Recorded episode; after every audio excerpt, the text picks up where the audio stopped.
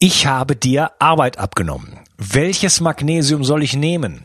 Welche Chlorella ist nicht schadstoffbelastet?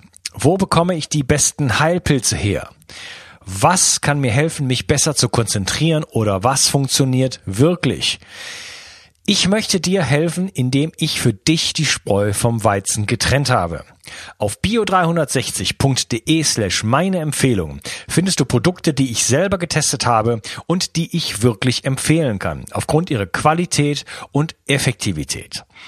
Zu vielen Produkten findest du dort auch Gutscheincodes, die es dir ermöglichen, ein bisschen Geld zu sparen. Und dabei hilfst du mir auch noch, weil ich von jedem Einkauf, den du über einen dieser Links machst, ein paar Prozent mitverdiene und so ist uns beiden geholfen. Schau also immer mal wieder rein und nutze die Links auf meiner Seite.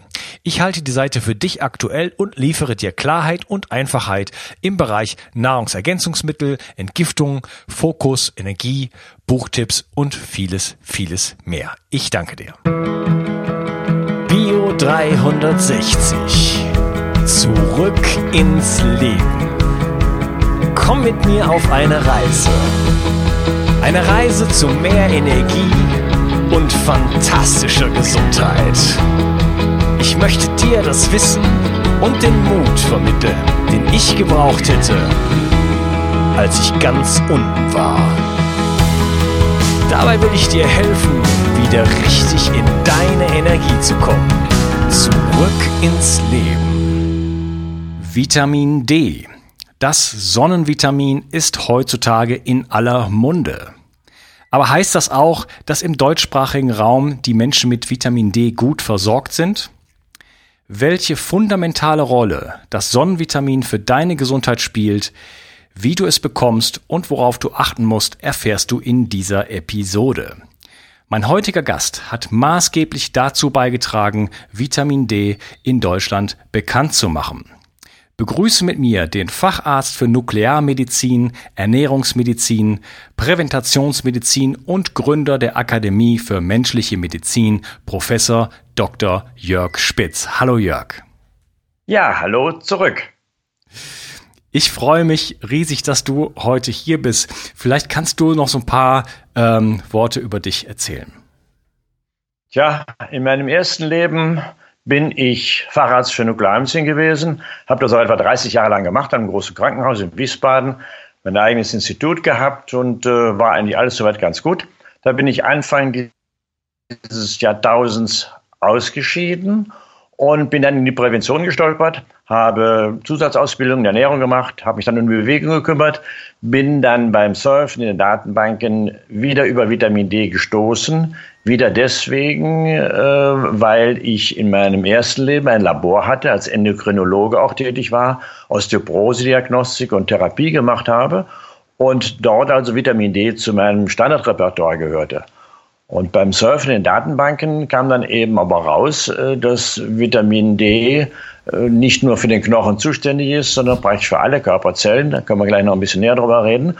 Und von daher einen ganz anderen Stellenwert hat, als wir das im letzten äh, Jahrhundert so gehabt haben. Dann habe ich mich da intensiv reingekniet, habe zwei Kongresse, bundesweite Kongresse gemacht und Bücher darüber geschrieben, die am Anfang keiner publizieren wollte, die ich dann selber rausgegeben habe. So bin ich also in diese ja, besondere Position bezüglich Vitamin D gekommen. Aber ich habe mich nie in die Ecke Vitamin D stellen lassen, weil das, was ich eigentlich bezwecke und womit ich mich beschäftige, ist die Gesundheit des Menschen. Und da muss man sich ganz klar darüber sein, dass Vitamin D zwar extrem wichtig ist, so wie du das gesagt hast, aber es ist nur ein Faktor von vielen. Und nur wenn wir diesen ganzheitlichen Ansatz fahren, für uns selber, aber auch in irgendwelchen Konzepten, dann haben wir eine Chance, den Leuten wirklich zu helfen. Ja, natürlich äh, ist das ein Bestandteil und äh, wir müssen den ganzen Menschen betrachten. Wir müssen ähm, ja viele Dinge richtig machen, äh, dürfen viele Dinge äh, anders machen, als wir es vielleicht heutzutage tun. Aber Vitamin D spielt auch eine Rolle wirklich in ganz, ganz vielen Krankheitsbildern und ist wirklich im ganzen Körper, wie du schon gesagt hast, in allen Körperzellen hat das eine Bedeutung. Und äh, ja, deswegen wollen wir uns heute über dieses spannende Thema unterhalten und dann gleich auch mal einsteigen. Was ist denn eigentlich ein Vitamin?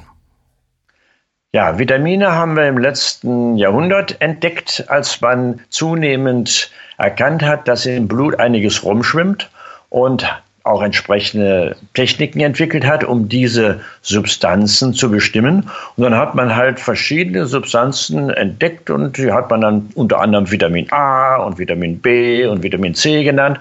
Und dann hat man wieder irgendwas entdeckt und das hat man dann Vitamin D genannt, hat überhaupt keine Ahnung, was das war und hat dann hinterher rausgekriegt, dass man das also auch essen kann, dass das in dem Fisch drin ist und äh, also Sachen, dass man so einen Knochen braucht und dass offensichtlich der Kalziumstoffwechsel damit involviert ist. So ging es also eine ganze Zeit lang, bis die allgemeine Biologie fortgeschritten ist, wovon ja die Medizin ja profitiert. Und da fand man dann heraus, dass dieses Vitamin offensichtlich kein Vitamin ist, sondern die Wirkung funktioniert anders. Die Vitamine haben verschiedene Wirkungen in den Zellen, aber sie werden anders aufgenommen als die Hormone, zu denen das Sonnenhormon, das Vitamin D gehört. Das heißt also, man hat im Darm, wo man wusste, und im Knochen, wo man wusste, dass Vitamin D wirkt, hat man sogenannte Rezeptoren gefunden.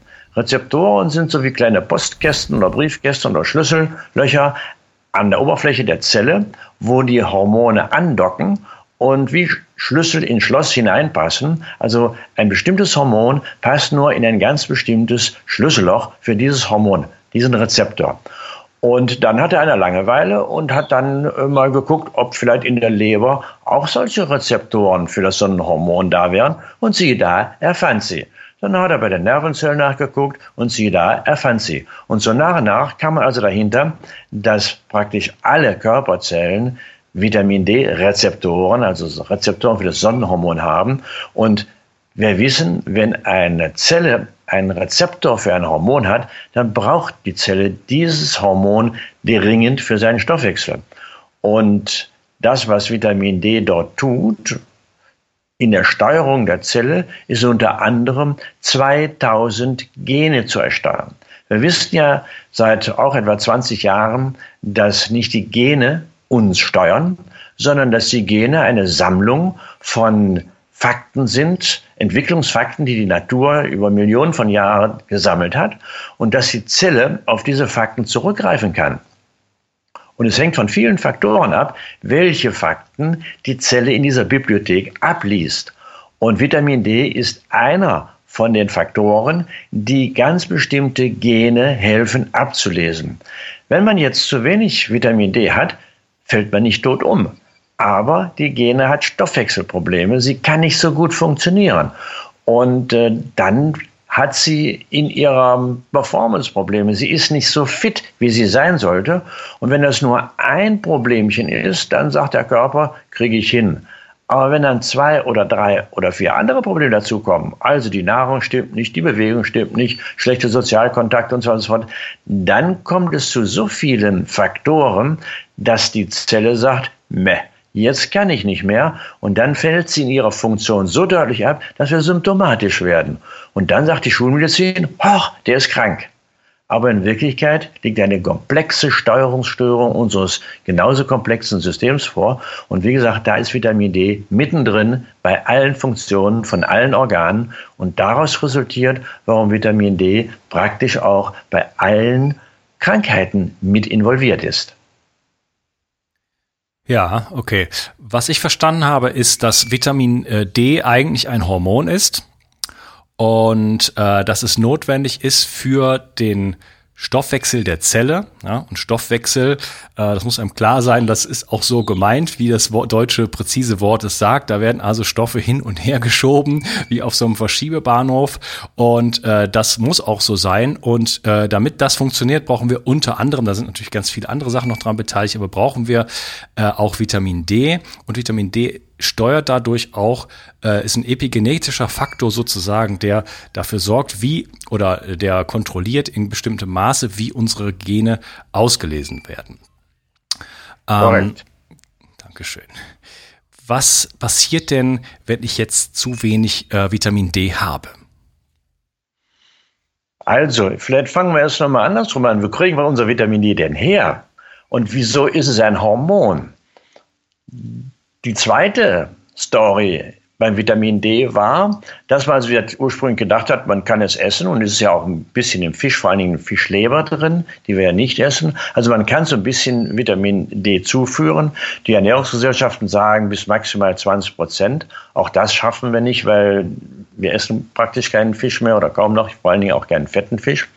Also wo kommt es denn her? Und dann fand man heraus, dass wir es selber in der Haut machen. Und zwar immer dann, wenn die UVB-Strahlung auf unsere Haut trifft, wird aus einer Vorstufe, die im Blut rumschwabbelt, die hat die Leber gemacht, aus dieser Vorstufe wird unter der energiereichen Strahlung von UVB eine weitere Vorstufe gemacht, die dann wieder zur Leber wandert und dort noch einmal umgewandelt wird in das klassische Vitamin D3, was wir auch im Blut messen können. Das heißt also, der Produzent dieses Hormons ist die Haut. Und damit wird die Haut zu einem endokrinen Organ, das heißt zu einer Drüse. Denn nur Drüsen produzieren solche Hormone und damit hat die Haut plötzlich eine ganz andere Qualität.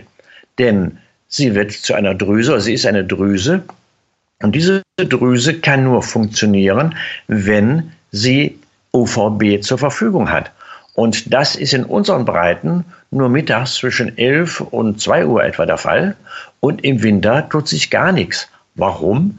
Weil die Sonne dann so schräg steht, dass der Weg durch die Atmosphäre für die UVB-Strahlung zu weit ist. Die kommt nicht an. Die wird in der Atmosphäre absorbiert, sodass wir also ab September, Oktober bis in den Ende März rum haben wir hier in Deutschland bei uns keinerlei Chancen, irgendwie Vitamin D zu produzieren. Wir müssten also von dem leben, was wir im Sommer gesammelt haben. Das haben wir früher auch getan, sonst wären wir ausgestorben. Nur inzwischen ist unser Lebensstil halt komplett anders geworden. Wir sind nicht mehr draußen tagsüber, sondern wir sind drinnen.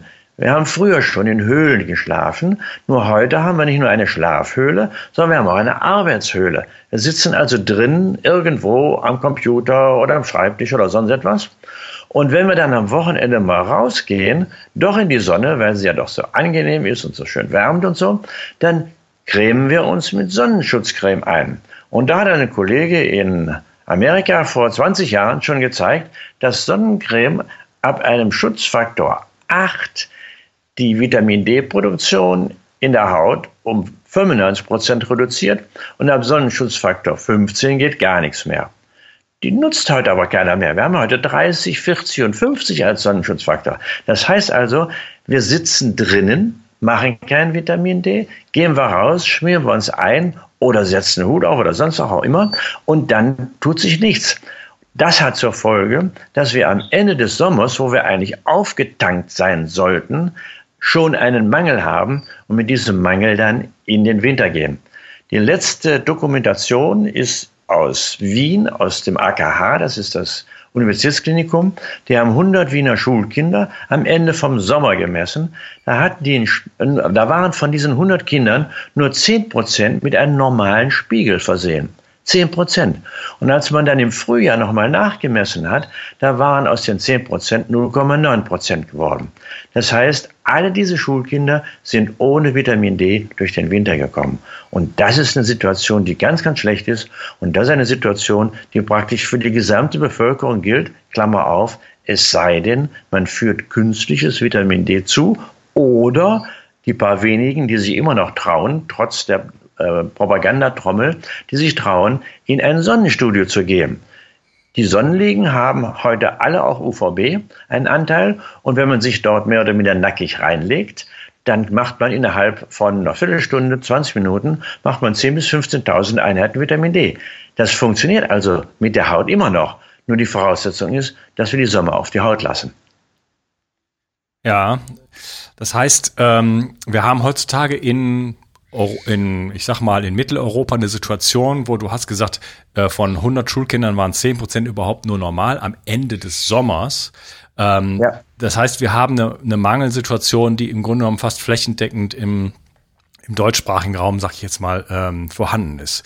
Was, äh, ich hatte eben schon mal gefragt, was sind denn die Probleme, die daraus entstehen? Also, die Probleme, die daraus entstehen, ergeben sich aus dem, was wir am Anfang gesagt haben, dass der Körper Hormone benötigt, herstellt und Hormone benötigt, um verschiedene Stoffwechselfunktionen in den Zellen zu äh, ermöglichen oder auszuüben. Das spricht für die Sexualhormone genauso wie für das Schilddrüsenhormon. Ja, auch beim Schilddrüsenhormon ist es so, dass niemand tot umfällt, wenn er das nicht hat. Aber es hat schwere Krankheiten zur Folge. Nicht nur, dass man einen Kopf bekommt, sondern wenn Kinder zu wenig Schilddrüsenhormon hat, dann bleiben die blöd. Das heißt, das Gehirn bildet sich nicht richtig aus. Und beim Vitamin D haben wir also eine riesige Latte von Problemen, die entstehen, wenn man über Jahre im Mangel ist. Wenn man kurzfristig einen Extremmangel hat, dann funktioniert zum Beispiel die Muskulatur nicht richtig. Oder man schläft schlecht. Oder, oder, oder. Was auch ganz beeinträchtigt ist, das Immunsystem. Unser Immunsystem braucht Vitamin D, um sich untereinander zu verständigen. Wir wissen inzwischen, dass es nicht nur ein paar weiße Blutkörperchen sind, sondern es ist ein hochkomplexes System, was da abläuft. Und dieses System spricht miteinander, schüttet also auch wieder Botenstoffe aus und Vitamin D ist an der Bildung dieser Botenstoffe beteiligt. Hat der Körper jetzt zu wenig Vitamin D, können die Immunzellen nicht miteinander reden und ein Erreger, der dann reinkommt, egal ob jetzt Tuberkulose, also schwerer Krankheit oder Grippe, der Erreger kann sich ausbreiten und erst im zweiten Anlauf kann der Körper sich dann damit auseinandersetzen. Als ein Beispiel für die Bedeutung von Vitamin D. Akut. Bei chronischem Mangel haben wir querbeet angefangen von praktisch allen Gehirnerkrankungen ob Multiple Sklerose oder Demenz oder Depression, die Probleme, wenn wir zu wenig Vitamin D haben, steigt die Wahrscheinlichkeit, eine solche Krankheit zu bekommen. Noch einmal, niemand fällt tot um und niemand bekommt garantiert eine Demenz, wenn er zu wenig Vitamin D hat. Hat er aber noch ein paar andere Risikofaktoren, wie zum Beispiel Diabetes und bewegt den Hintern nicht und so, dann steigt durch die Anzahl der Risikofaktoren die Wahrscheinlichkeit extrem an, eine solche Krankheit zu entwickeln. Und das ist der Hintergrund, warum heute im Alter von 60 oder 70 Jahren in unserer Bevölkerung die Mehrheit krank ist. Zwei Drittel haben etwa Herz-Kreislauf-Krankheiten, also Infarkt oder äh, Gehirnschlag oder so etwas, und ein Drittel bekommt Krebs. Nicht, weil sie alt geworden sind, sondern weil das System gestört ist durch unseren Lebensstil. Ja, und äh, da spielt Vitamin D eine Rolle. Ähm, die Neurodegener neurodegenerativen Krankheiten äh, sind ja stark im Vormarsch und äh, das ist natürlich auch eine gute Nachricht, das zu begreifen, dass das ein Faktor dafür sein kann. Natürlich gibt es noch andere Faktoren, äh, wie zum Beispiel auch Vergiftung, aber ähm, sich einfach in die Sonne zu legen, ist natürlich eine der schönsten Arten, vielleicht äh, sich vor Krankheiten äh, auch zu schützen. Ja, das ist richtig. Das Problem ist nur, ich habe lange darüber nachgedacht. Dieser Mangel, äh, den ich da zitiert habe, den habe ich nicht nur nachgewiesen in einer umfangreichen Studie von äh, ungefähr 5000 äh, Fällen mit einem Labor, wo wir die äh, Daten gemessen haben. Das ist jetzt schon zehn Jahre her. Wir haben das jetzt noch einmal nachkontrolliert und äh, insbesondere bei unseren Kindern haben wir immer noch das Problem. Aber die gleichen Daten sind vom Robert Koch Institut erhoben worden. Die haben 1500 Kinder geschlachtet in einer großen Studie deutschlandweit repräsentativ rausgesucht. Und was war das Ergebnis? Alle Kinder außer denen im ersten Lebensjahr, Klammer auf, die supplementiert werden, damit sie keine Rachitis bekommen. Das wissen wir seit dem letzten Jahrhundert, dass bei den Kleinkindern der Knochen so weich wird ohne Vitamin D, dass die die äh, Verbiegungen bekommen. Also bekommen die Kleinkinder im ersten Lebensjahr alle Vitamin D. Aber ab dem zweiten Lebensjahr, wo wir früher draußen gespielt haben und die Kinder das heute nicht mehr tun, ist Vitamin D abgesetzt und dann haben diese Kinder bis zum 20., 25. Lebensjahr alle einen Mangel. Und das ist, wie gesagt, dokumentiert worden vom Robert-Koch-Institut, aber das interessiert niemanden. Das wird hochrangig publiziert, irgendwo draußen in der weiten Welt, in internationalen äh, wissenschaftlichen Zeitschriften, aber nicht in der Bildzeitung. Weil wenn man das in die Bildzeitung schreiben würde, dann hätte man ja Handlungsbedarf. Und das möchte man nicht. Also werden diese Informationen, die da sind, sehr schön ins Kämmerchen gesteckt oder sie werden runtergespielt, indem man sagt, ja, der Grenzwert ist viel, haben wir eine Grenzwertdiskussion mit dem Diesel gerade, die Grenzwerte sind ganz anders und so. Das heißt also, die Bevölkerung wird im Unklaren darüber gelassen, was für Konsequenzen dieser Vitamin D-Mangel hat. Ja, okay. So, du hattest gerade gesagt, dass das Robert Koch Institut 1500 Kinder geschlachtet hat. Ich glaube, das war ein Versprecher. Nein, nein, ich sage das immer so ein bisschen krass. Das war eine so. große eine große Studie, also Kicks-Studie. Dort ist also sehr viel äh, Geld reingewandert, unser Geld übrigens, Steuergelder. Und dort sind die Eltern befragt worden, die Kinder sind untersucht worden. Und man hat unter anderem eben auch die Kinder zur Ader gelassen, das heißt Blut abgenommen. Was ungewöhnlich ist, weil Kinder sind ja nun für Blutabnahme nicht so gerne äh, zu haben. Trotzdem hat man den Aufwand getrieben. Und wie gesagt, zu dieser Blutentnahme sage ich im äh, Umgangsjargon immer, jemanden schlachten.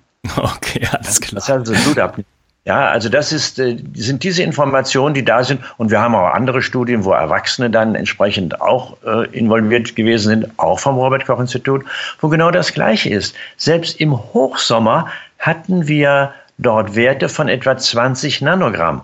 Und die Experten haben sich inzwischen wirklich weltweit darauf geeinigt, dass wir mindestens 30 Nanogramm pro Milliliter Blut brauchen.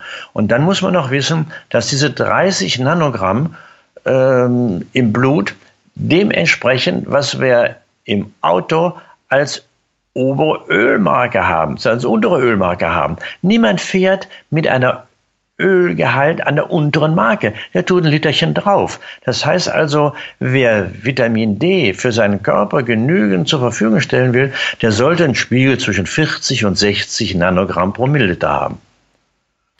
Ja, äh, vielleicht als letzte Frage in diesem Teil, ähm, wie es denn mit Vitamin D-Mangel in der Schwangerschaft aus?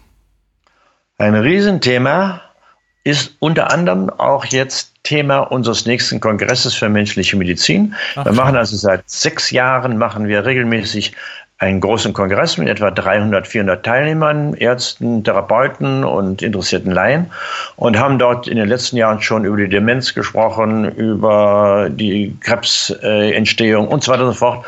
Und in diesem Jahr wird das Thema lauten Tatort Schwangerschaft, weil wenn Vitamin D im Mutterleib fehlt, dann hat nicht nur die Mutter Probleme äh, mit der Schwangerschaft, weil ihr Immunsystem nicht richtig gesteuert ist. Das kann also zum Abort kommen, das heißt, das Kind wird verloren, sondern auch das Kind hat massive Probleme. Unter anderem wird das, was ich vorhin schon gesagt habe, das Immunsystem benötigt, um die wird das Vitamin D für das Immunsystem benötigt. Und im Mutterleib wissen wir, dass das Vitamin D das Immunsystem tuned. Das heißt also, hier kommt es zu einer veränderten Steuerung des Immunsystems in dem Sinne, dass die Reaktion des Immunsystems überschießend ist.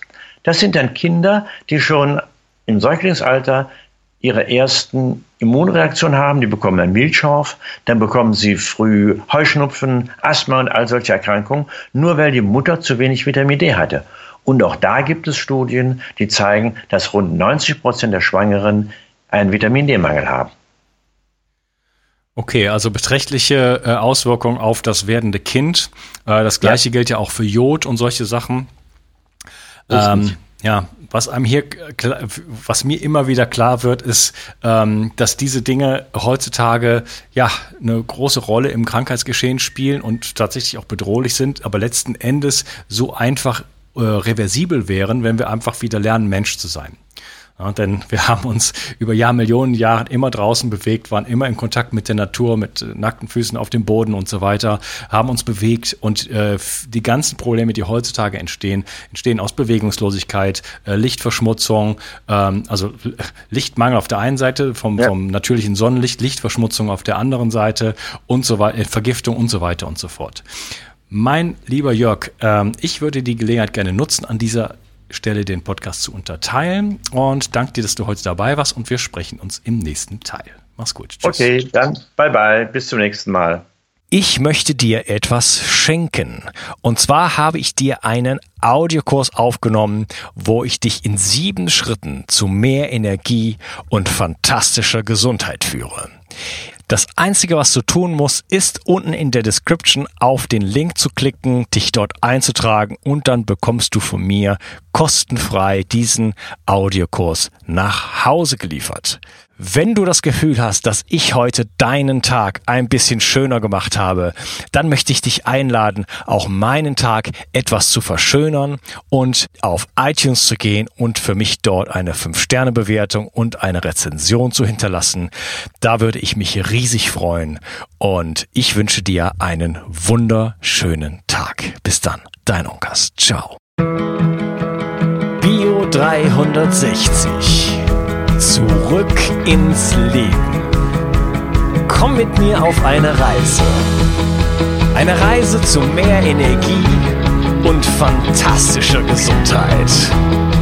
Ich möchte dir das Wissen und den Mut vermitteln, den ich gebraucht hätte, als ich ganz unten war. Dabei will ich dir helfen, wieder richtig in deine Energie zu kommen. Zurück ins Leben.